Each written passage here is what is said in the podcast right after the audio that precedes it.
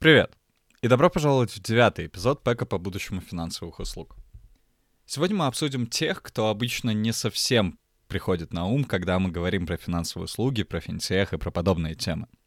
И поэтому этих участников рынка, или точнее сказать, большая экосистема, мы назвали другие участники или другие игроки, которые тоже есть в этой экосистеме, которых тоже нужно учитывать, но они не так хорошо, не так понятно входят в рынок финансовых услуг, как, например, банки или инвесткомпании, или потребители, или государство, или кто-нибудь еще.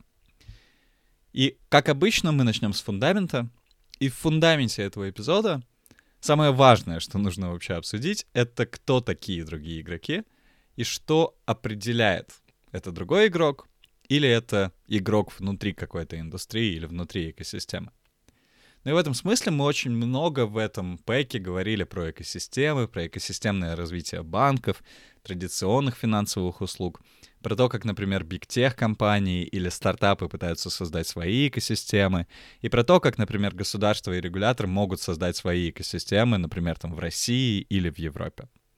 Но что такое экосистема, мы в принципе договорились, что это какая-то совокупность вот таких вот компаний, организаций, элементов, которые делают одну единую, например, индустрию, или точнее, правильнее будет сказать, систему, которая работает на какую-то одну единую задачу, например, удовлетворить клиента, или закрыть все нужды клиента, или, например, получить больше прибыль, повысить эффективность, зайти в другие бизнесы и так далее.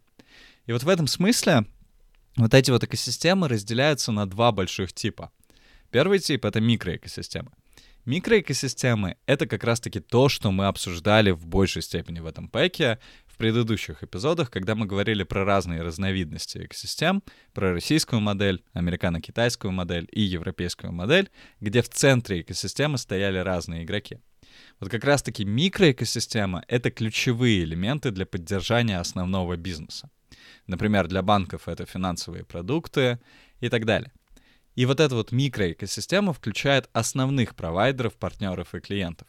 И там, естественно, сидят только ключевые продукты, которые формируют основную бизнес-модель этой компании, организации и так далее.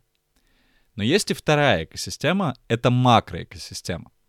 Макроэкосистема — это более широкий взгляд на партнеров, клиентов и так далее, где можно экспериментировать с новыми бизнес-моделями и где нужно учитывать всякие разные косвенные эффекты, которые ты можешь иметь, например, на государство, в котором ты работаешь, или какие эффекты государства и, в принципе, экосистема и такая среда, в которой ты работаешь, в том числе регуляторная, в том числе более широкая, чем только твоя индустрия, например, не только финансовые регулирования, или не только, например, там какие-то финансовые законы, а еще, например, законы об обработке данных, или законы, в принципе, о технологиях, или там, например, инновациях, и том, как эти вещи вообще поддерживаются в стране, насколько есть, например, таланты для этого и так далее, вот это вот все входит в макроэкосистему.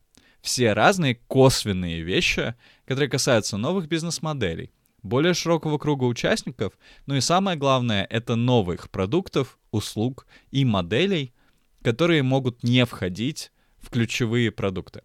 И, например, для традиционных участников финансовых услуг это будут всякие нефинансовые сервисы, чем, например, сейчас пытается заниматься крупнейший банк у нас в стране, это Сбербанк, либо другие организации, типа, например, там крупнейших бигтехов и так далее. И вот как раз-таки зачем другим игрокам и зачем финансовым услугам нужны эти другие игроки, здесь, в принципе, вопрос довольно открытый, но есть два больших направления, по крайней мере, на текущий момент, зачем вот эту вот макроэкосистему вообще учитывать. Ну и, в принципе, все довольно очевидно, потому что, во-первых, это может дать тебе и породить какие-то новые бизнес-модели — и для этого ты можешь найти либо свою новую нишу в финтехе, либо создать вообще абсолютно какой-то новый бизнес для того, чтобы заработать прибыль. Либо это может улучшить твои базовые сервисы. Например, ты можешь каким-то образом впрыгнуть в волну хайпа вокруг финтеха или роста финтеха и попробовать перевернуть эту волну на свои, например, нужды и для своих выгод. И вот примером здесь может быть, например, для второго какая-нибудь консалтинговая компания, которая напрямую никак не связана с финансовыми услугами. Но она начинает предлагать свои услуги в контексте изменяющихся, например, там, цифровых вызовов или финтеховских вызовов для все тех же провайдеров финансовых услуг.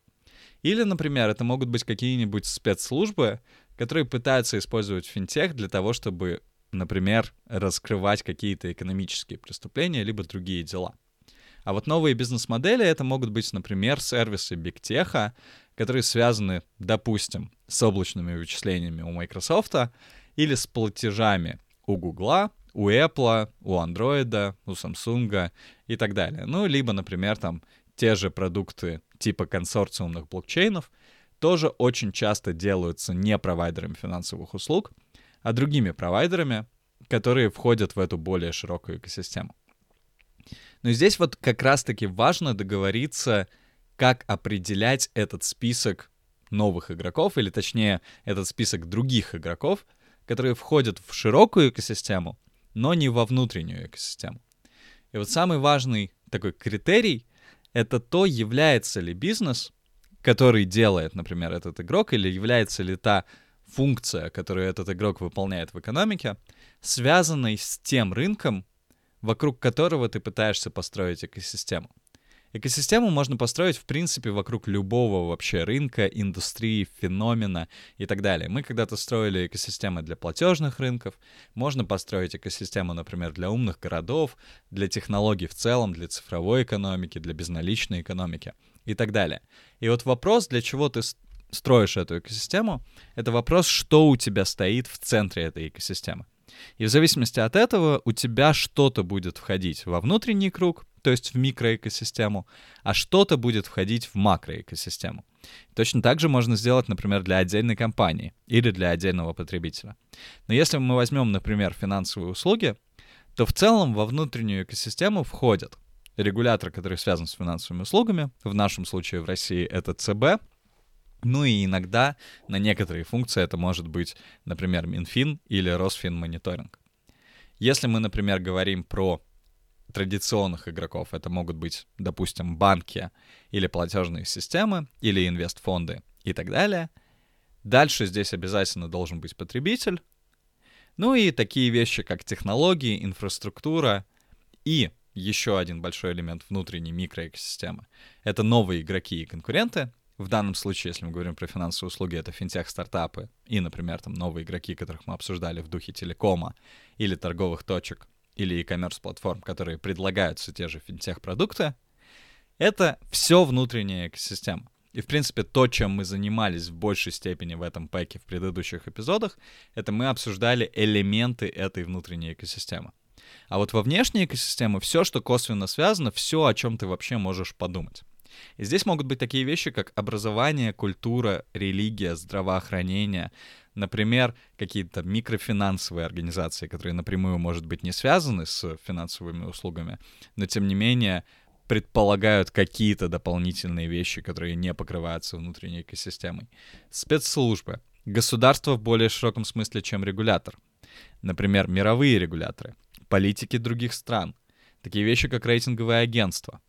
Например, религии, которые растут в целом в мире, допустим, например, тот же ислам, который полностью меняет финансовые услуги. Серая или черная экономика. Бизнес-ангелы и VC-компании, которые, да, являются частью финансовых услуг, но, тем не менее, еще и являются частью поддержки для финтех-стартапов и для вот таких вот челленджеров. Например, транспорт, если мы говорим про платежи. Допустим, какие-то дополнительные институты, которые не являются напрямую посредниками в финансовых услугах, но являются большой частью этих финансовых услуг, например, брокеры, депозитарии, процессоры и так далее. Индустриальные ассоциации, которые ходят вокруг этого всего и, допустим, лоббируют какие-то интересы, интересы кого-нибудь. Допустим, добывающая промышленность и поставщики электроэнергии, потому что они очень сильно связаны, допустим, с применениями блокчейна. И, в принципе, так как сейчас многое цифровое, оно завязано на том, насколько у тебя бесперебойно поставляется энергия. И так далее. И вот такие вот вещи, в том числе, например, медиа, СМИ и блоги, или, допустим, иностранные участники, которые напрямую не влияют на твой рынок, но могут влиять на то, как ты себя ведешь, потому что это влияет на глобальный контекст, они все формируют твой бизнес, и ты так или иначе косвенно, но касаешься этих организаций, когда ты ведешь свой бизнес в индустрии финансовых услуг. Ну вот как раз-таки здесь список вот этих вот новых игроков, или точнее более правильно будет сказать, других игроков, которые входят в эту макроэкосистему. Опять же, его можно расширять, насколько тебе вообще будет угодно и насколько тебе хватит воображения. Но самая важная задача, зачем мы это делаем, это чтобы посмотреть на индустрию всецелостно. Есть такое понятие в английском языке, называется holistic view. Holistic view — это такой, условно говоря, взгляд с высоты птичьего полета. Вот чтобы посмотреть на индустрию целиком, очень важно понимать не только прямые эффекты и вот эти вот ежедневные задачи, которые есть, например, у управляющих финансовым, финансовых услугах, а еще и на всякие косвенные вещи, которые тоже достаточно серьезно могут быть с этим связаны.